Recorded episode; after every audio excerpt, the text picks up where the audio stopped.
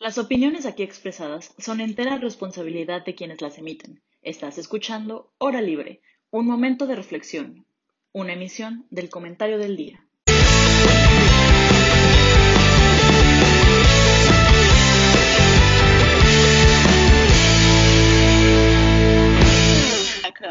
Hola a todos, muy buena tarde. Bienvenidos a su programa Hora Libre. Mi nombre es Emilio Roche y el día de hoy tenemos planeado una mesa de opiniones en torno al segundo informe de gobierno fue presentado este martes, primero de septiembre, en Palacio Nacional.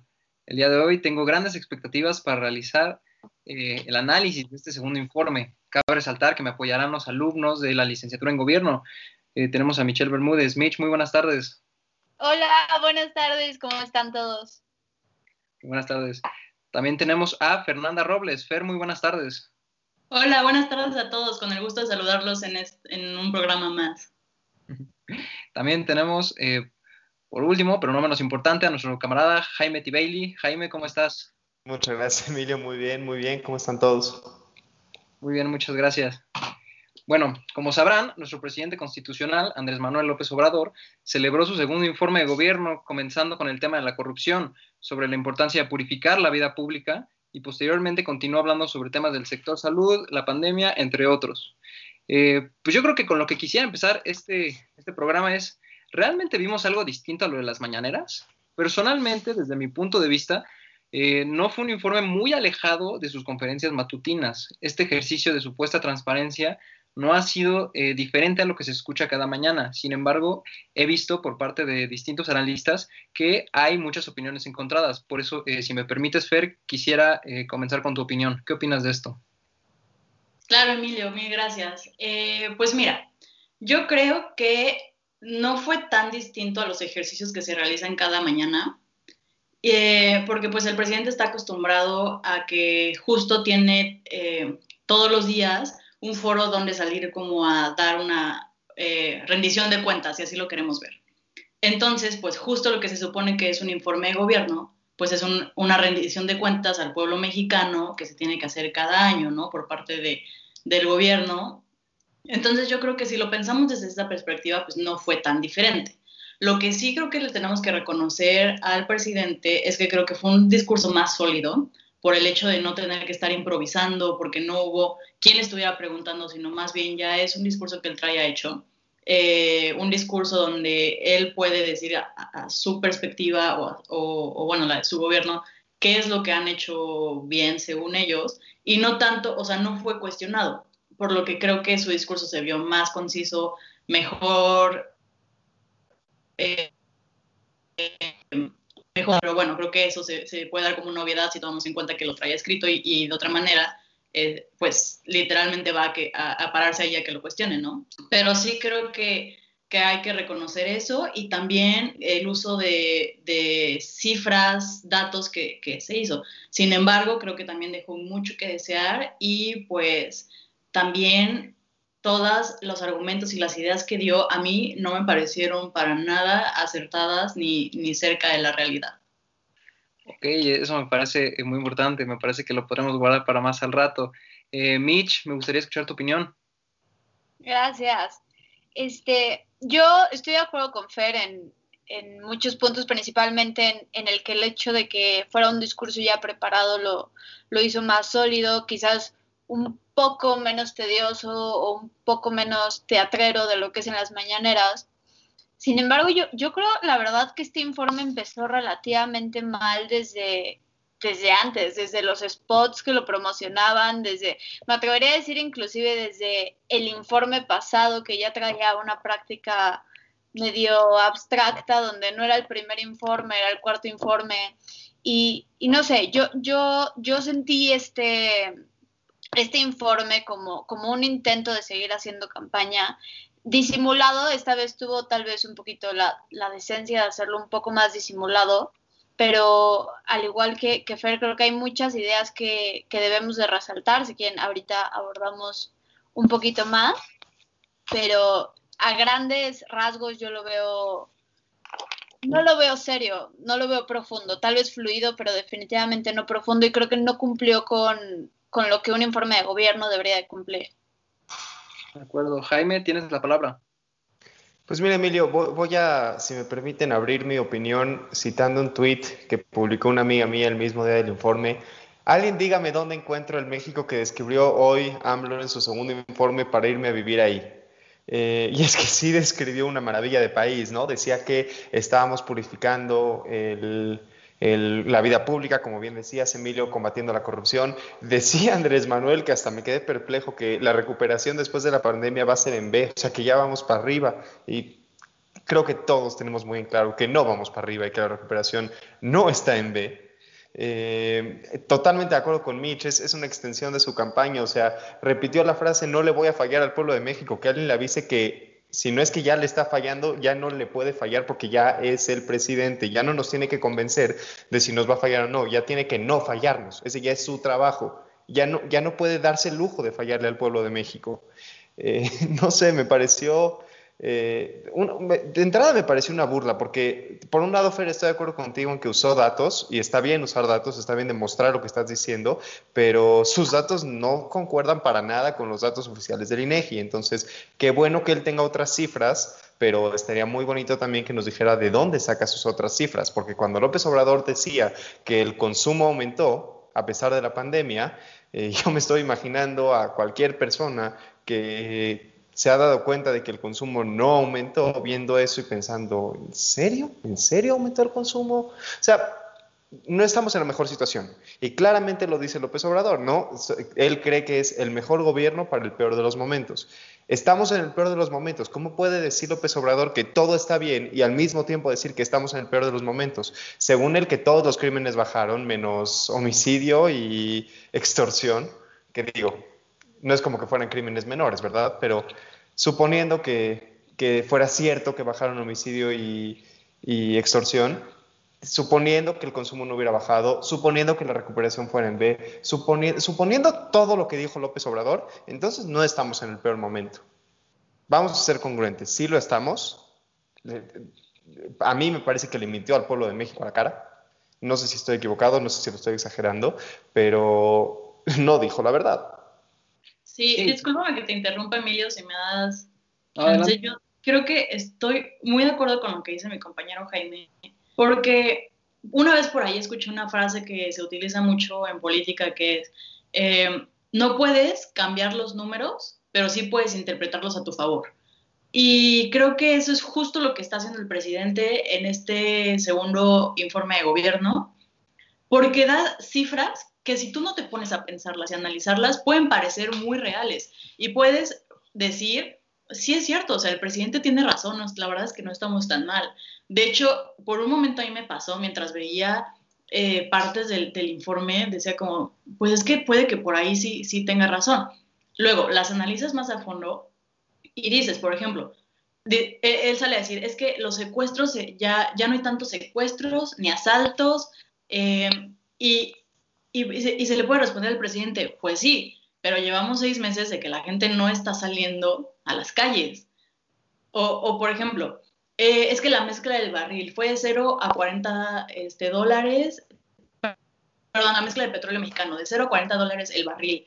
Y, ok, sí, pero también explícale a la gente que eso es derivado de todo un proceso de la economía mundial y de los precios del petróleo en otras partes del mundo. Entonces, creo que la verdad eh, lo, objetiva que pueda llegar a ser, se me hace un poco incluso cínico salir a, decirle a la gente que, está, que todo está bien, pintar este tipo de cifras maravillosas, cuando la realidad nos muestra lo contrario. Sí, sin lugar a duda. Eh, me parece mucho que algo que hay que destacar es, el optimismo económico, ¿no? Realmente creo que nos vendieron una visión irreal de la economía con una recuperación, eh, como precisamente decía Jaime, en forma de V, que es este que a la vez se contradice con la fría realidad que, mencionó Arturo Herrera, nuestro secretario de Hacienda, donde dice que a través, eh, bueno, se filtró un, audio donde eh, menciona que habrá una escasez de recursos y sobre todo eh, para las finanzas públicas en el futuro. Entonces, ahí mi pregunta es, ¿qué podríamos esperar de este optimismo económico que de cierto modo nos están vendiendo y de los programas sociales que, que sabemos que el presidente es fanático, así como del gasto gubernamental? me gustaría empezar con Jaime. Gracias, Emilio. Pues mira, eh, hay una realidad en, la teoría económica que dice que cuando la gente espera que las cosas mejoren, las cosas realmente tienden a mejorar, porque cuando uno espera, por ejemplo, que haya inflación, sube sus propios precios y eso hace que la inflación sí ocurra.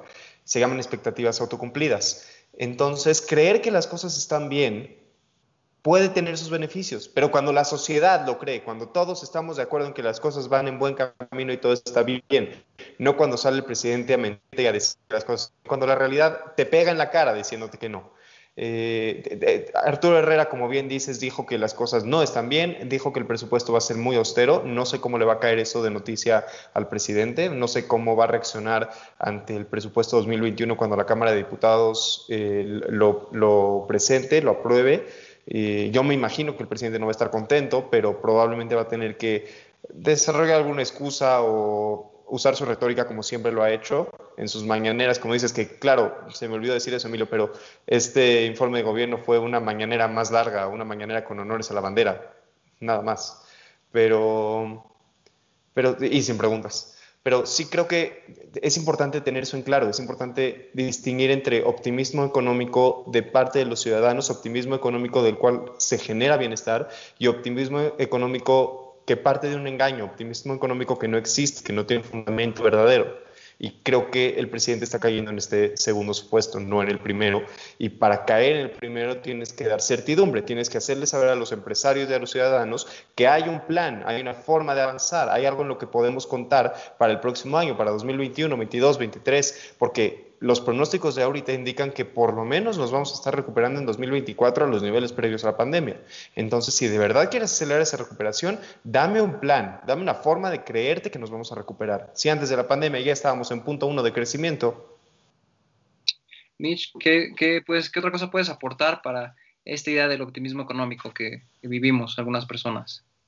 Yo, yo coincido con Jaime muchísimo en, en, esta cuestión de una, una cosa es que la gente tenga esperanza, una cosa es que la gente confíe, otra muy diferente es que les vendas algo completamente irreal, o sea, pero a ver, ¿qué podemos esperar verdaderamente de, de lo que dice? Pues lo mismo que podemos esperar de un plan económico que tiene como eje la moralidad, la austeridad y la justicia, o sea, por supuesto que es importante, pero esos son como principios sociales básicos, o sea, eso no es un plan económico, inclusive salió a decirlo y salió a decir como, no, pues nos dicen que usemos recetas económicas, pues por algo te lo dicen, o sea, las recetas funcionan en gran medida.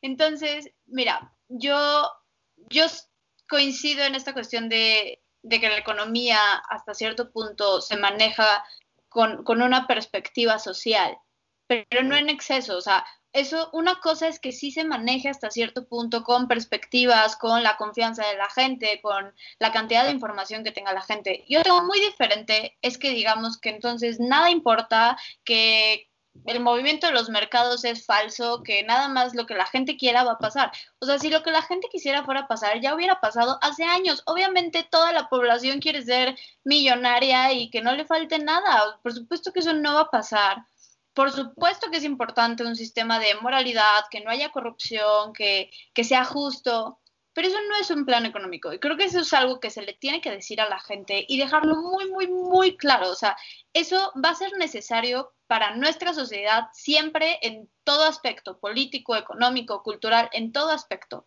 Pero no podemos hacer que la economía dejen de ser cifras y se vuelva nada más una idea sin lugar duda. Este, Fer, Jaime resaltó un poco el, hecho del el apoyo y la certeza para los empresarios, para las grandes empresas. Recuerdo que en alguna de nuestras transmisiones estabas un, poquito en contra o, bueno, no te veías muy optimista ante esta idea de apoyar a los empresarios, apoyar a las grandes empresas. Eh, quisiera escuchar mucho tu opinión. Claro, a ver, creo que justo le damos al punto porque lo que salió a decir el presidente en este informe es que él está implementando una nueva forma de, salvar a México, ¿no? En el tema económico. Y dice, de abajo para arriba, que ahora es una política social que se preocupa por el pueblo y no tanto por los grandes empresarios. Eh, por una parte, yo puedo decir que estoy de acuerdo con él.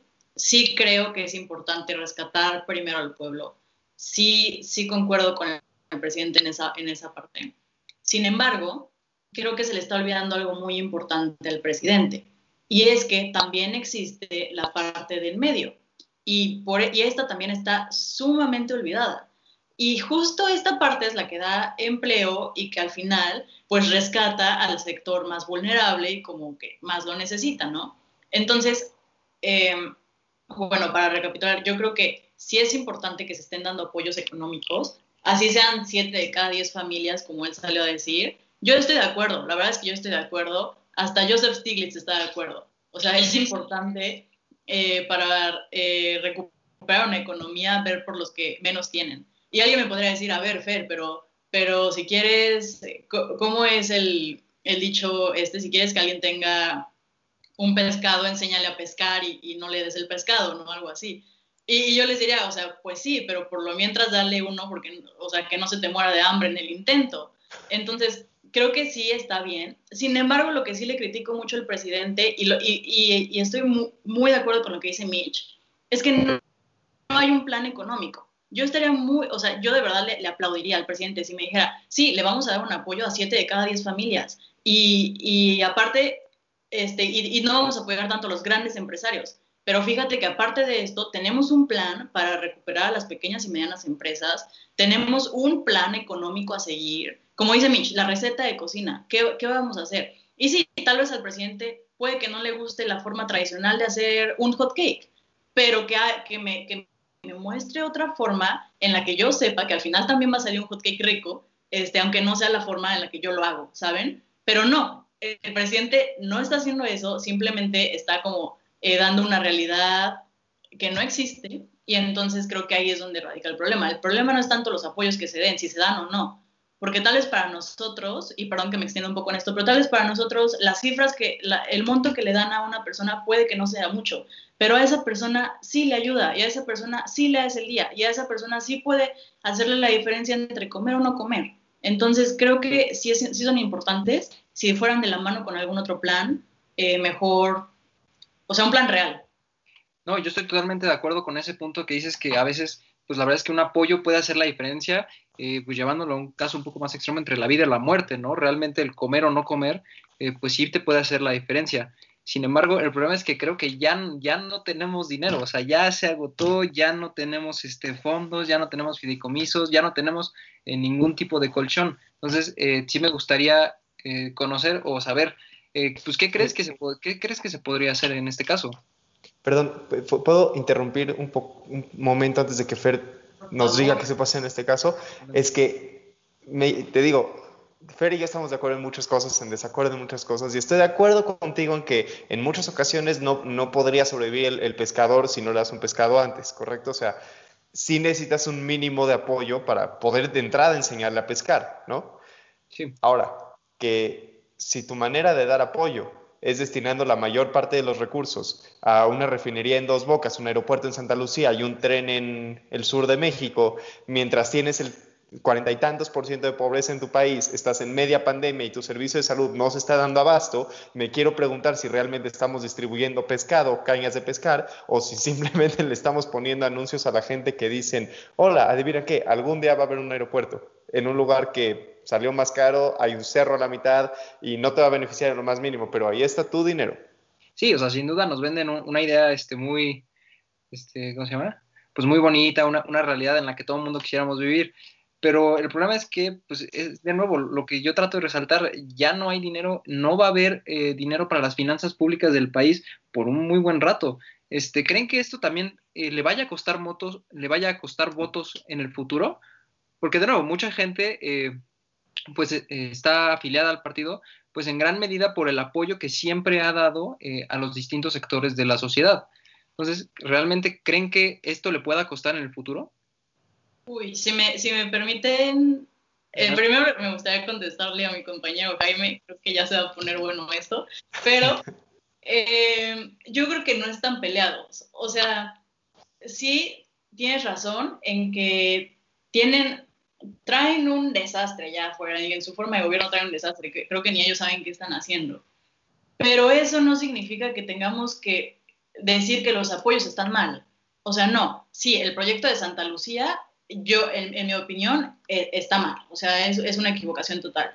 El de Dos Bocas, ni se diga, ni se diga. O sea, se está pensando en construir una refinería cuando la Unión Europea acaba de sacar el año pasado un pacto verde donde para el 2050 planean ya haber reducido en su totalidad el consumo de, combustibles fósiles.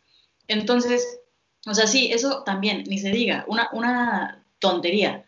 Pero de eso a decir que los apoyos están mal, creo que son cosas diferentes y, que, o sea, son muy separados y que, y que sí hay que separar. Y por ejemplo, Emilio, contestando a la pregunta que me hiciste hace rato de, de dónde sacar ese dinero, pues de Santa Lucía de dos bocas. O sea, saca de, o sea, te termina esos proyectos, de ahí tienes el dinero suficiente para eh, algunos otros proyectos que sí, que sí son para el beneficio del país y no tocas tus, este, los apoyos que también, eh, y, tienen un, y tienes un muy buen punto, Emilio García, abordando el tema de si, va a si le va a ayudar en votos más o votos menos, también creo que hay que ser muy cuidadosos en si estos apoyos realmente son un beneficio para las familias o si simplemente se están dando como un, eh, no me gustaría decir para comprar el voto, pero sí como para un incentivo de, eh, pues, hey, acuérdate, aquí estoy yo y aquí estuve todo el sexenio y no me olvidé de ti, así que vota por mí. Entonces creo que sí, sí hace falta mucho separar eso también, pero yo repito, sí creo que es muy importante eh, ese tipo de apoyos sociales, y más cuando vivimos en un país donde no todos tienen las mismas eh, oportunidades para, para salir adelante. Mitch, creo que le quieres contestar a Fer. Gracias.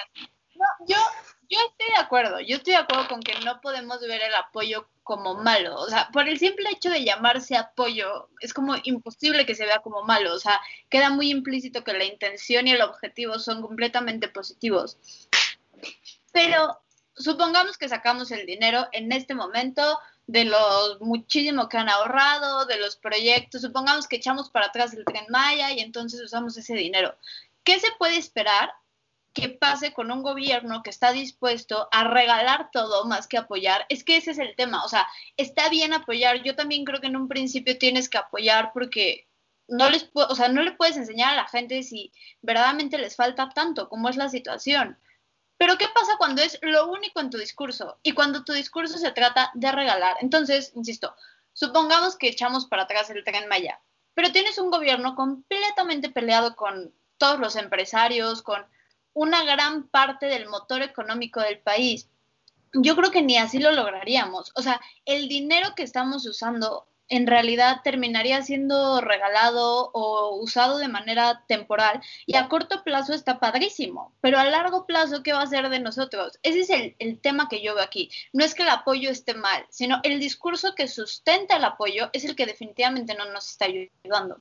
Entonces, yo, yo lo veo un poco más por ahí, Fer, en, en ese sentido, aunque coincido contigo que el apoyo por supuesto que es necesario, pero no creo que se ataque propiamente al apoyo, sino que se ataca a la eficiencia y a los resultados que puede tener el apoyo más a largo plazo.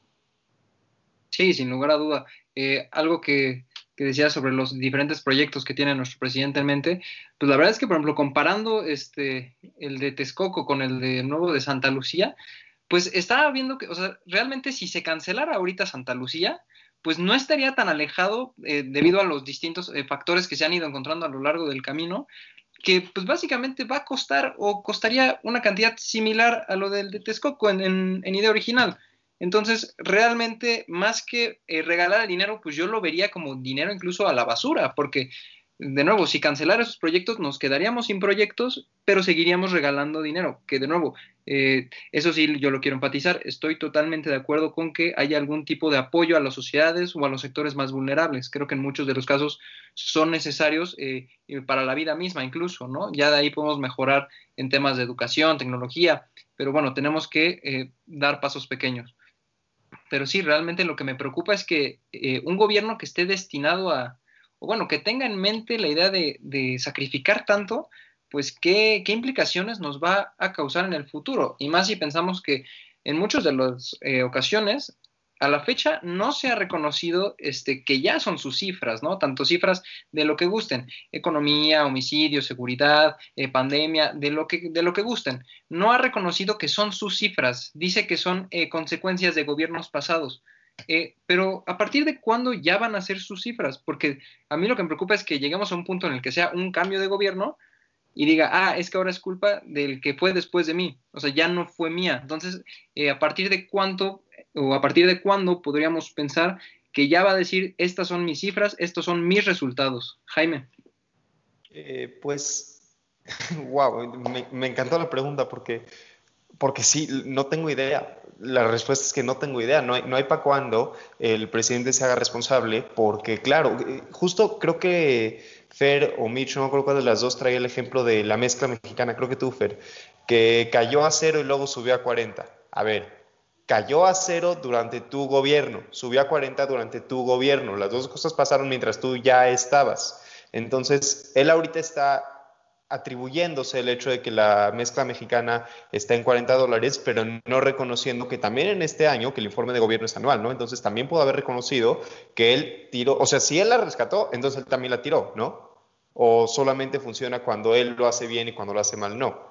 Y, o sea, creo que tiene razón ahí. Solo, solamente se atribuye las cifras que le convienen. Él sí es el que está bajando la tasa delictiva, pero él no es el que tiene la economía tirada a la basura. Él sí es el que está encargándose de nuevos proyectos, pero él no es el que tiene frenados muchos otros. Para él, lo bueno es suyo y lo malo no es de él. Y es peligroso, es muy, muy, muy peligroso eso. Es arrogante y no, no sé si estoy nada más más enojado que de costumbre ahorita por haber visto el informe apenas hace unos días, pero es que sí creo que hay, sí creo que hay muchas cosas que no se están haciendo bien y que, como dices, Emilio, no está queriendo tomar como responsabilidad propia. Y antes de cerrar mi comentario, quiero decir dos cositas más. La primera es que en ese sentido creo que es muy importante el tema medioambiental, porque también el presidente tiene la convicción de que le estamos haciendo bien al medio ambiente. No me quiero meter en si el tren Maya está matando a la selva o no matando a la selva, porque eso sí, eh, otros proyectos también han matado de diversidad y a veces lo hacemos conscientemente porque creemos que va a traer desarrollo. Entonces, más allá de eso, hay que preguntarnos si realmente este gobierno, con su política petrolera, con el fortalecimiento de Pemex, con todo lo que dijo en su primer año, que este segundo año sí lo ha dicho menos, acerca de regresar a energía con carbón, realmente se está preocupando del medio ambiente. Y el segundo punto, todo esto que hablábamos acerca de los apoyos y los megaproyectos y toda esta relación eh, en, la, en, la, que, como ya dijimos los cuatro, claro que son necesarios los apoyos. Lo que me preocupa, a la par de lo que dijo Mitch de largo plazo, es si no estás debilitando tu sistema de apoyos por fortalecer los megaproyectos. O sea, capaz que, capaz que si ahorita nombran a Fer como nuestra secretaria de Economía o de Hacienda y ella puede diseñar un sistema de apoyos, se da cuenta de que necesitamos mucho más dinero del que le estamos inyectando porque tenemos dinero comprometido en otros lados. Entonces, si los apoyos van a ser el eje de tu campaña y el eje de tu gobierno, está bien porque puede funcionar, pero que de verdad lo sean y que de verdad sean un camino, una pauta, un plan. No hay un plan. Fer, comentario. Claro. Sí, este, bueno, primero, sí, estoy completamente de acuerdo contigo, Mitch. Creo que la, forma en la que se está haciendo eh, como la entrega de estos apoyos en este gobierno no es la mejor, no es la, la, correcta y sí se podría hacer mucho mejor. Sin embargo, creo que no estoy de acuerdo como en el hecho de decir que, que estamos, porque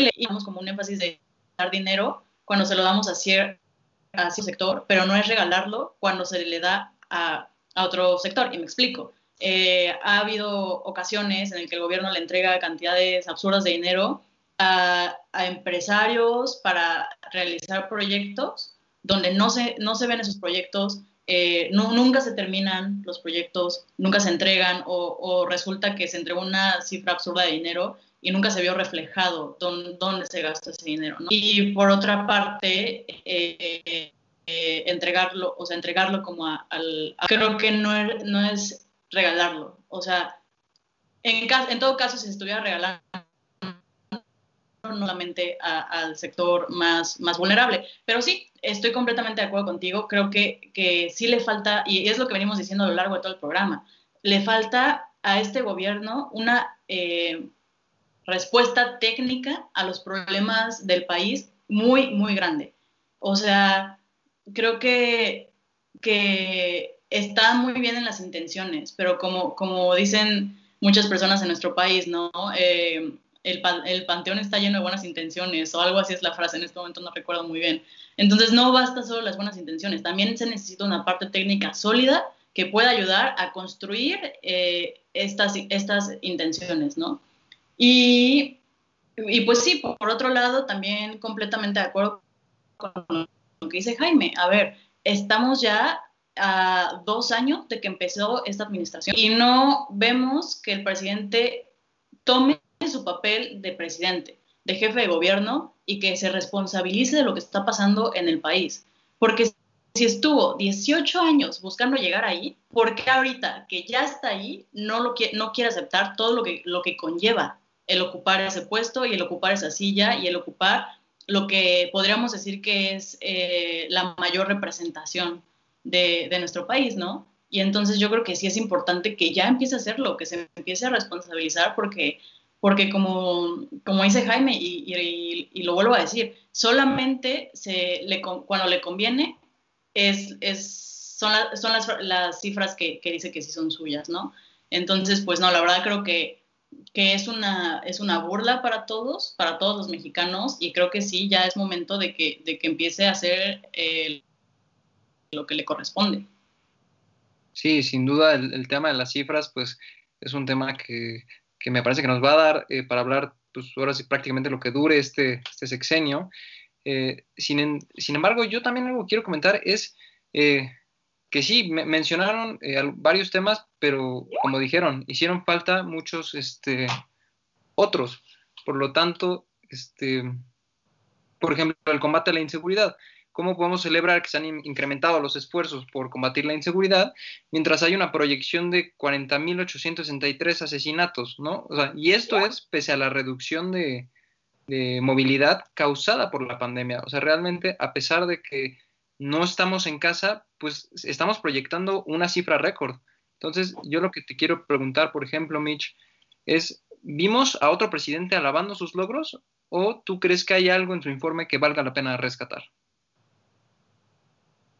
Mira, yo creo que que no todo puede ser malo y no todo puede ser bueno nunca. O sea, definitivamente creo que creo que hay un par de cosas que se podrían se podrían rescatar. Sí es cierto que tuvieron esta iniciativa con la ONU para que no se lucrara con los medicamentos o vacunas del COVID. Eso eso es un logro. O sea, sí es un logro.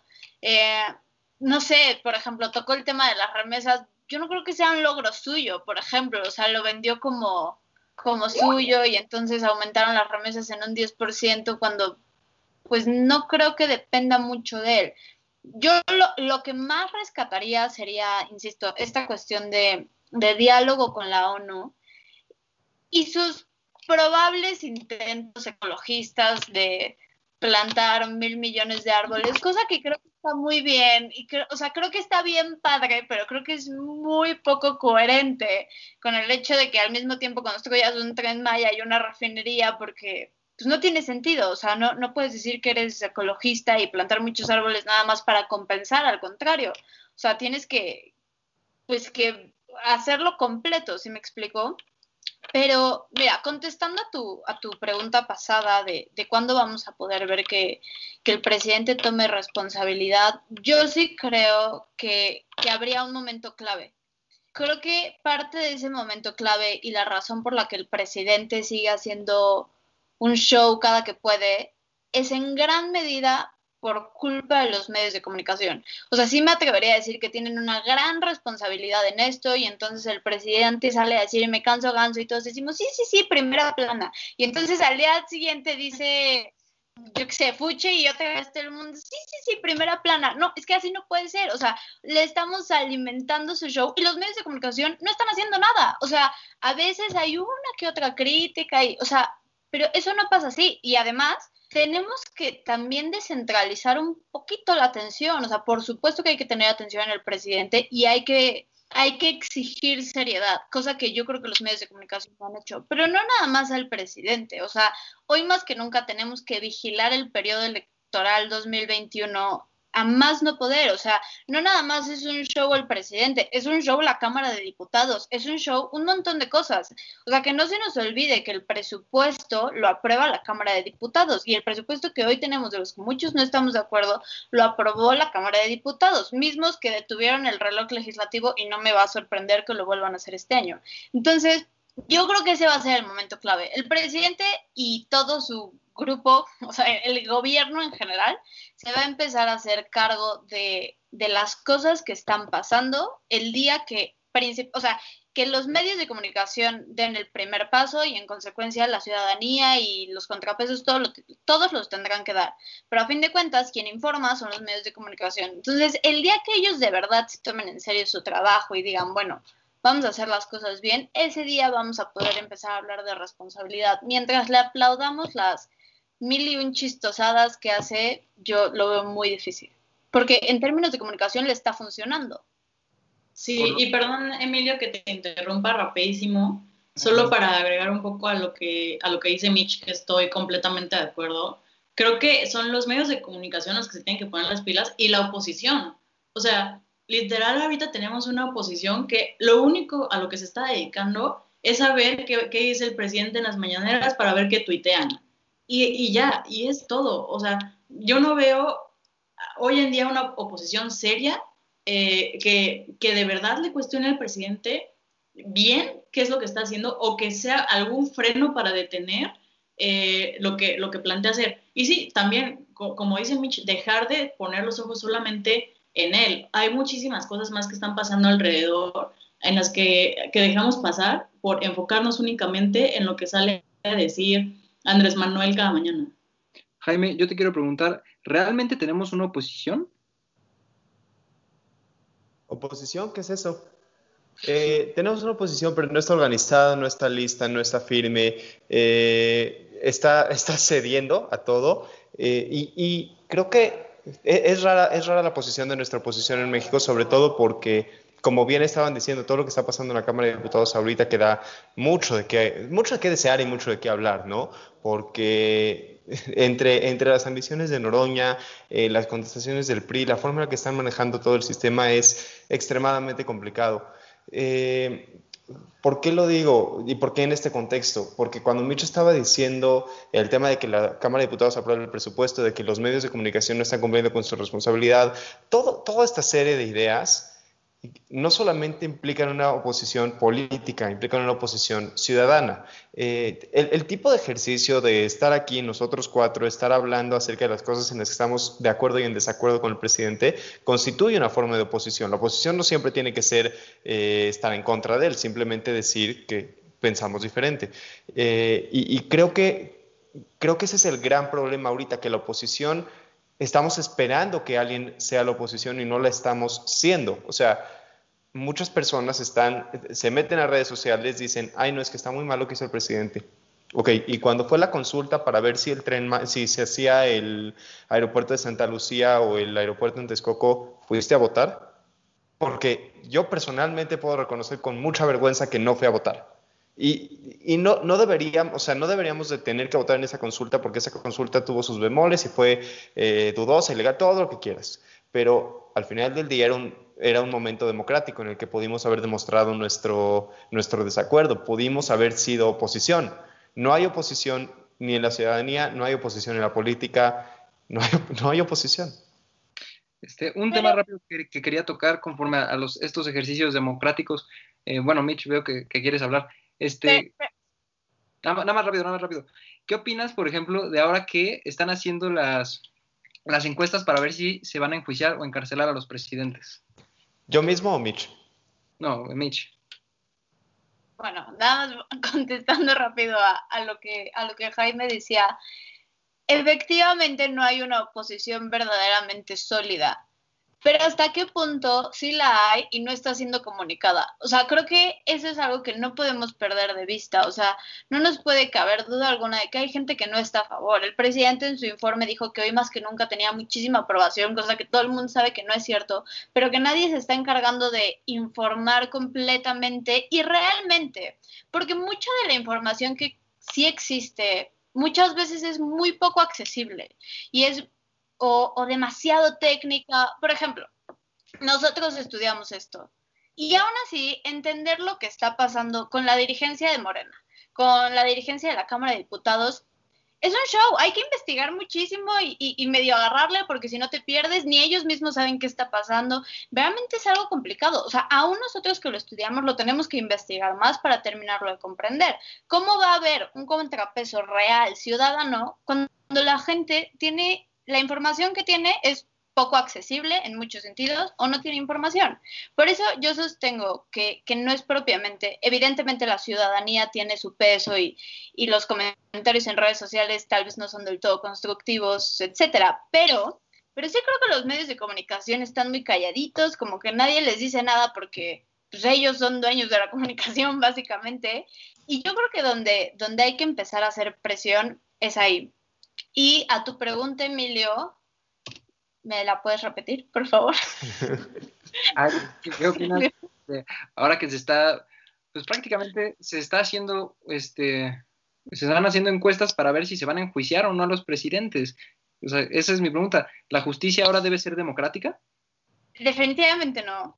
Definitivamente no. Y es curioso que me lo preguntes porque ayer, ayer tuve que, salir y me topé con un par de señoras que viven por mi casa y lo estaban haciendo, entonces me bajé a platicar con ellas, porque es justamente lo, lo que se tiene que hacer en un principio, ¿sabes? Creo que, creo que es muy natural para nosotros decir como, no, eso no está bien y entonces lo criticas y te vas. Entonces, la verdad me llamó la atención, dije, bueno, pues, pues ¿qué piensan? Ya sabes, porque es posible.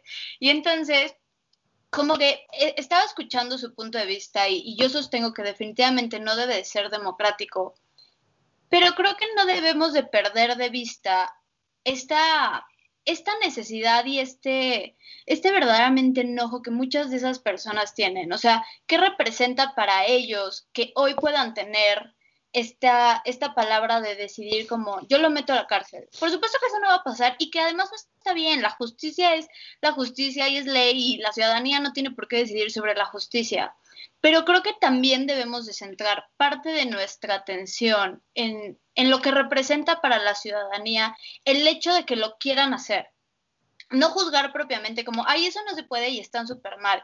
O sea, verdaderamente es un tema que representa mucho para esta gente. O sea, e, es decir, cuánto daño o qué tantas cosas tuvieron que pasar durante estos no sé, durante estos gobiernos, por ejemplo, en el tema de Peña, ¿no? Durante estos gobiernos, ¿qué, ¿qué, tanto les dolió? Que hoy no estamos escuchando y por no escuchar, nos seguimos segmentando, que es lo que platicaba la vez, el programa pasado.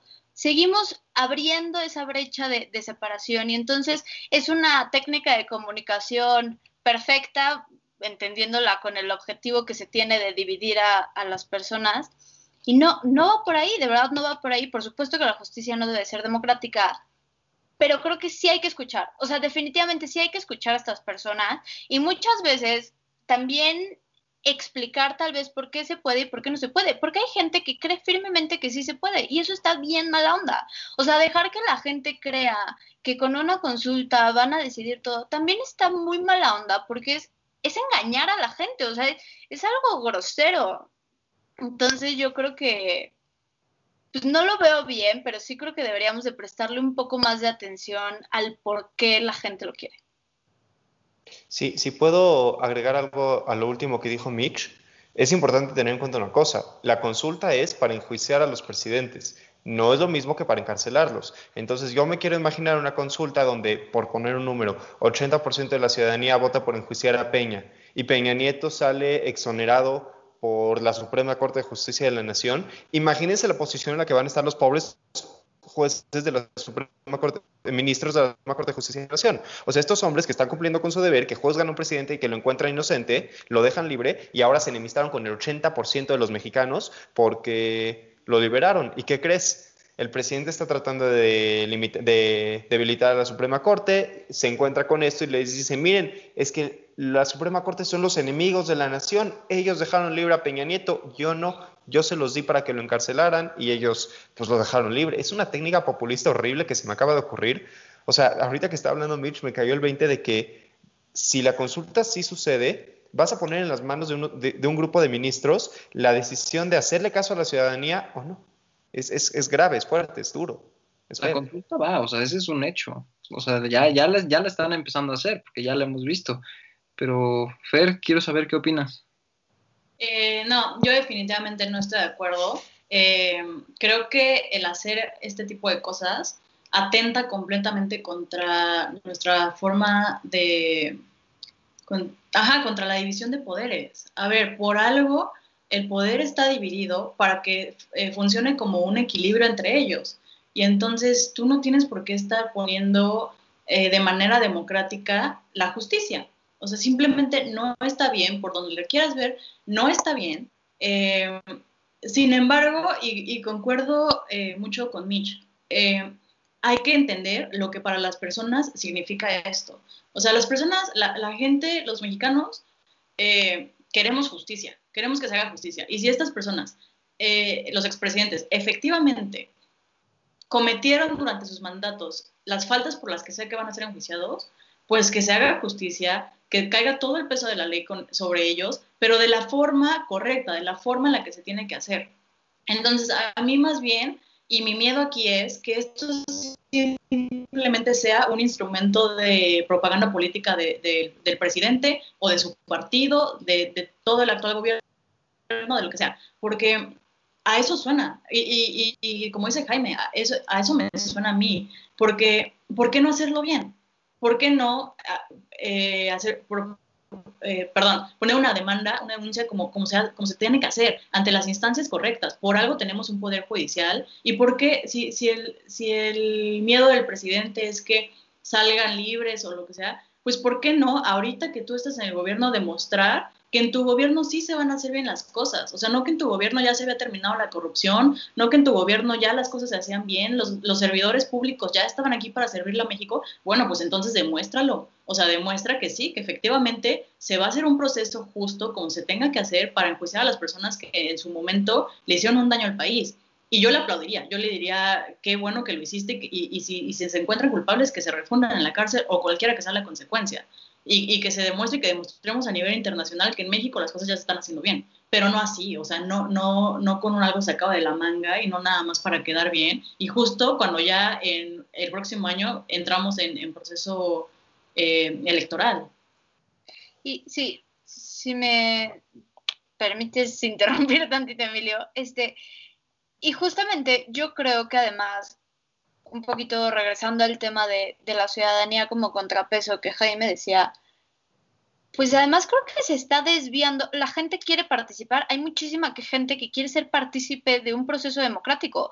O sea, creo que en este tipo de cosas se nota cómo la gente sí quiere rescatar la democracia y cómo estamos desviando ese, esa intención ciudadana. O sea, verdaderamente estamos cayendo en un juego bien delicado. Yo sí creo que es un juego bien, bien, bien delicado en el que lo único que podemos hacer es literalmente hacer conciencia. Te digo, yo ayer lo viví, o sea, estaba, estaba platicando y se paraba gente así como decir, no, y Andrés Manuel, entonces, o sea, esto no es un tema a favor o en contra de Andrés Manuel y la gente se pelea por si estás a favor o estás en contra de él. Y, y no, ya sabes, o sea, aquí el chiste es encauzar toda esa energía de participación ciudadana a justamente lo que dice Fer. Hoy podemos controlar, bueno, hoy podemos tener decisión sobre las elecciones 2021, vamos a hacer eso, ¿no? O sea, en vez de enfocarnos ahorita, aunque coincido, si hicieron algo mal, pues que lo paguen, si no, pues no.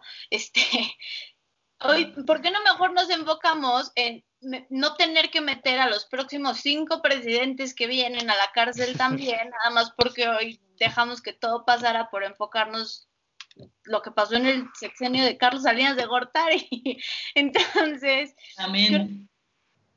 No sé, no sé si es buena idea, perdón si te interrumpí, Mitch, no sé si es buena idea o mala idea, pero ahorita que decías de la participación ciudadana de la gente quiere eh, que se rindan cuentas, se me ocurre esta propuesta. Imagínense esto. A partir de ahora, vamos a pasar una iniciativa de ley como, se tiene que, como tiene que ser y todos los presidentes de México, una vez que terminen su mandato, un año después, para que dé tiempo de recabar pruebas y todo eso, se presentan a rendir una comparecencia frente a la Suprema Corte y si la Suprema Corte considera que durante su mandato, a raíz de todas las pruebas presentadas por terceros interesados, se cometió un delito, se le puede castigar al presidente. Así, la ciudadanía puede tener su desquite o su venganza o como le quieras llamar contra los presidentes que se burlaron de nosotros. Lo podemos hacer mediante un proceso justo y verdadero O sea, porque, porque estoy de acuerdo contigo, ¿no? Es un, todo el mundo quiere que el más corrupto de México, llámese como se llame, se llame Duarte, se llame Peña, se llame López Obrador, quien sea el más corrupto de México, todo queremos ver en la cárcel. Y si todo lo queremos ver en la cárcel, merecemos que se le ponga juicio. Y si no vas a presentar una denuncia como Dios manda, va, lo ponemos en un proceso en la Constitución para que a partir de ahora se haga. Pero no una consulta. No, tenemos, tiene que ser no algo. Es, no es un concurso de popularidad, es un concurso de justicia. Pero insisto, ¿de qué te va a servir tenerlos en la cárcel de todas formas si no va a cambiar nada con los presentes? ¿Estás de acuerdo? O sea, tiene que ser algo más duradero. No, claro, por eso digo a partir de ahora. O sea, claro. a partir de que salga López Obrador, bueno, si quieren a Peña también porque, porque era no, bien no. lindo y acaba de terminar y le damos oportunidad de defenderse. Sí, sin lugar a duda. Pero a ver, precisamente ustedes tres que están estudiando la licenciatura en gobierno, lo que, les quiero, lo que les quiero preguntar es, ¿dónde está parado Morena? ¿Qué es lo que se espera de ellos de ahora en adelante? Fer, me gustaría empezar contigo. ¿Dónde está parado Morena? Válgame, no venía lista para contestar esa pregunta, pero a ver, pensemos. Eh, ok, de entrada creo que hay que separar, hay que, hay que preguntarnos qué va a pasar con ellos, porque ahora que el presidente pues ya no esté en funciones en cuatro años, más o menos, eh, porque creo que nos hemos metido a esta idea y retomando lo que ha dicho Mitch, o sea, nos hemos centralizado en el presidente, entonces pasa lo mismo con el partido, creemos que Morena es AMLO. Y entonces, ¿qué va a pasar después de eso? ¿no? O sea, ¿quién viene? ¿Va a tener apoyo? Por lo pronto ya están eh, agarradísimos del chongo en las cámaras. O sea, él hace, ¿qué, ¿qué, fue? Como hace un año más o menos que se estaban peleando entre Martí, Mónica Fernández y, y, Monreal para ver quién, quién iba a ser el que dirigía la, la mesa. También este, dentro de, de, la Cámara pues ya podemos ver ciertos grupitos eh, dentro del partido, ahorita con, con, con, los que quieren ser secretarios eh, generales, creo que se llaman. Entonces, o sea, pues yo creo que si, el, si no se empiezan a poner de acuerdo en, en, hacia dónde van ellos mismos, pues yo veo pronto una ruptura dentro del mismo partido y, y sí creo que podría ser peligroso para, o sea, para los que aspiran a, a, tener un cargo por, par, eh, por parte de Morena en, en, en el próximo, los próximos años, ¿no? Y pues ya en algo más próximo, ahorita como para las próximas elecciones, la verdad es que no me atrevería a decir que ya está lo suficientemente debilitado el partido como para que no eh, arrasen todavía muchas, en, gran parte de las candidaturas. Sí creo que son un, eh, un partido, salvo excepciones, creo que son un partido que efectivamente están de acuerdo en el discurso que dan, que dicen que salen a ver por la gente, y que así lo demuestran. Entonces, pues la gente les va a seguir creyendo. Y mientras esto pase y la oposición no salga a hacer lo mismo, creo que pues por lo pronto tienen asegurado todavía una fortaleza. Pero pues no sé qué opinan mis compañeros. Mitch, misma pregunta. Yo, yo creo que Morena se va a ir desintegrando. La verdad, o sea, sí creo que todavía tienen la fuerza suficiente para el 2021 y y coincido con Fer en, en, ese sentido, pero la verdad yo sí creo que se va, se va a ir desintegrando. Bueno, en, ya en este proceso de quién tenía la dirigencia de la Cámara de Diputados ya se veía medio, ya se empieza a ver un conflicto un poco, un poco más grande. Y yo sí creo que, que se vaya a ir desintegrando pero esto, esto comienza, yo me atrevería a decir, desde el cambio de dirigencia nacional de Morena, o sea, cosa que siguen sin tener resuelta. A mí no me gustó para nada, si soy sincera, lo que el Tribunal Electoral decidió y, y yo creo que le está faltando mano dura. En el 2008 asignaron al dirigente del PRD porque no se decidían y sigue sin ser así, entonces yo esperaría un poco más de, de, fuerza por parte del tribunal y espero que eso funcione como para nivelar las cosas en todos los partidos, pero definitivamente yo creo que Morena empieza a tener un, un deceso interesante. Jaime.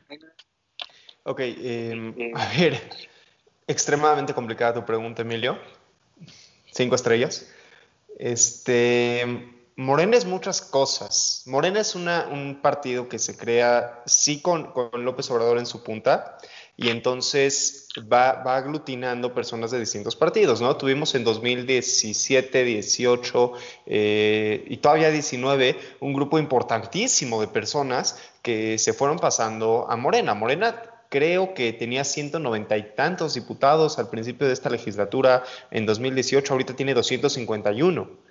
Eh, funcionarios públicos de todos los, los, índoles de gobierno, de estados, de municipios que han tomado la decisión de mudarse a Morena. ¿Por qué lo digo? Porque Morena es, es, un plato de frutas donde hay de todo. Tienes, tienes de absolutamente todos los partidos, de todas las facciones, de todas las ideologías. ¿Qué significa? Que para 2021 Morena puede cerrar filas, unirse en serio y decir, vamos todos, vamos de frente y vamos juntos por más, por más eh, participación en Cámara de Diputados, por más municipios, por gobernaturas de estados, por lo que sea, o Morena puede ceder ante sus, sus quiebres internos y, y, dividirse, resquebrajarse.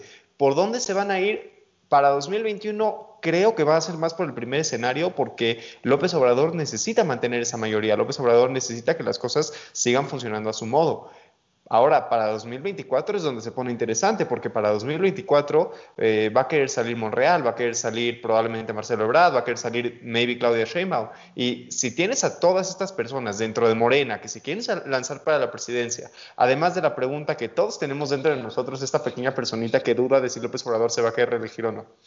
Entonces, incluyendo a esa personita que dice eso, es, es una es una gran duda qué va a pasar con Morena en 2024. Si Morena se va a mantener como un partido unido y va a ganar la, presidencia en 2024, se va a partir en muchos partidos, va a desaparecer. La verdad es que no sé, todo dependerá de 2021, pero para 2021 sí veo Morena eh, uniéndose bajo la bandera de López Obrador y López Obrador con la, con la espada en alto, diciendo el que no se ponga en las filas, pues que se vaya, como le acaba de pasar al secretario de Medio Ambiente, que pues era un profesional que dentro de todo había trabajado mucho en medio ambiente y pues ya se fue. Y hace, hace unas semanas se había manifestado en contra de los esfuerzos de la 4T por cuidar el medio ambiente y pues así le fue, se quedó sin trabajo, su jefe lo corrió, como, como pues hemos visto en muchas ocasiones. Yo creo que eso, ese es el escenario para, para 2021. Ok, muy bien. Este, Fer, a ver, ¿podemos hablar de un cambio a partir de, de este que ya fue el segundo informe? O sea, puede considerar, se puede considerar como un parteaguas para este gobierno o se quedará registrado como un procedimiento más que deben cumplir los presidentes? Ay, no hombre, yo creo que es un procedimiento más. Eh, tan, es así que ha seguido el mismo, el mismo formato que desde que empezó su, su mandato, ¿no? O sea, tanto de mañanera, formato de mañanera informativa, eh, realidad alterna, tanto en los datos, tanto en, la forma de expresarse. Entonces yo creo que es simplemente un, informe más. Me gustaría pensar que, no va a ser así y espero que, este gobierno y el presidente me callen y, y, demuestren lo contrario. De verdad lo espero por el bien del país que tanto quiero, de verdad lo espero, pero no creo que vaya a ser así. La verdad, este gobierno está demostrando ser demasiado incompetente. Y, también creo que algo que es bien importante y no mencionamos hace rato es que ni siquiera han sacado los anexos eh, correspondientes al, informe de gobierno, ¿no? Y ahí es donde está lo real, o sea, ahí son las cifras, los números, ahí ya nadie te puede decir que no. Y, o sea, ¿qué tienen que ocultar? ¿Que no lo han sacado o, o qué está pasando ahí?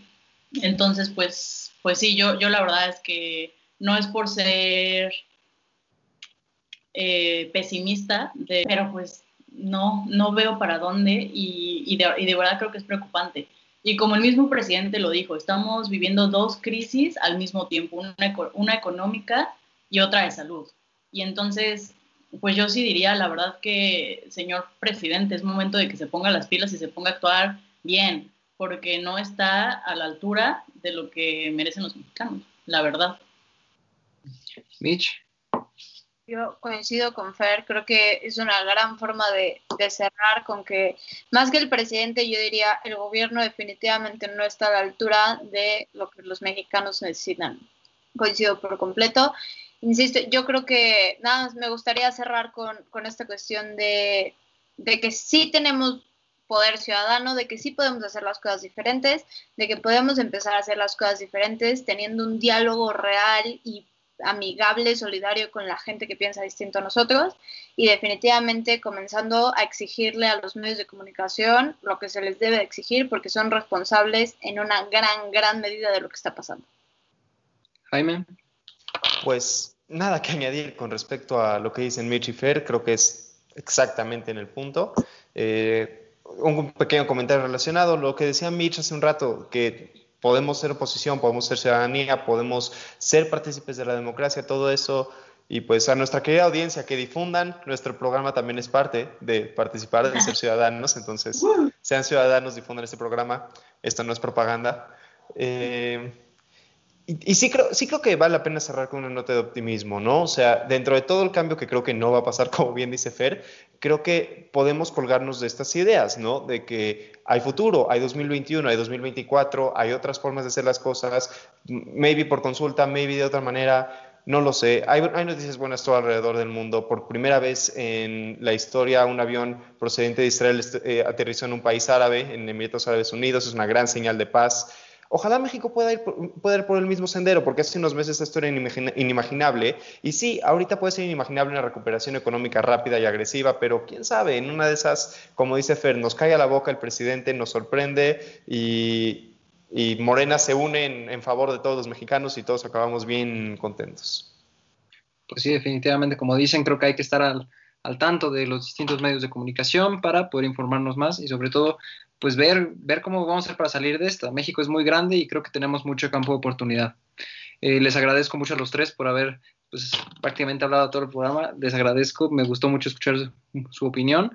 Y para toda nuestra audiencia, pues decirle que no se olviden de escucharnos cada semana. Transmitimos todos los jueves a la una y media y para que no se pierdan este y más contenido, los invito a que sigan las redes sociales, que son en Twitter el comentario del, arroba el comentario del día, DD. Este, no, perdón, a ver. Twitter, arroba comentario DD, en Instagram, comentario DD, y nuestro sitio oficial www.comentariodeldia.com. Se los agradezco mucho y nos veremos la próxima. Hasta luego. Muchas gracias. Bye. Gracias.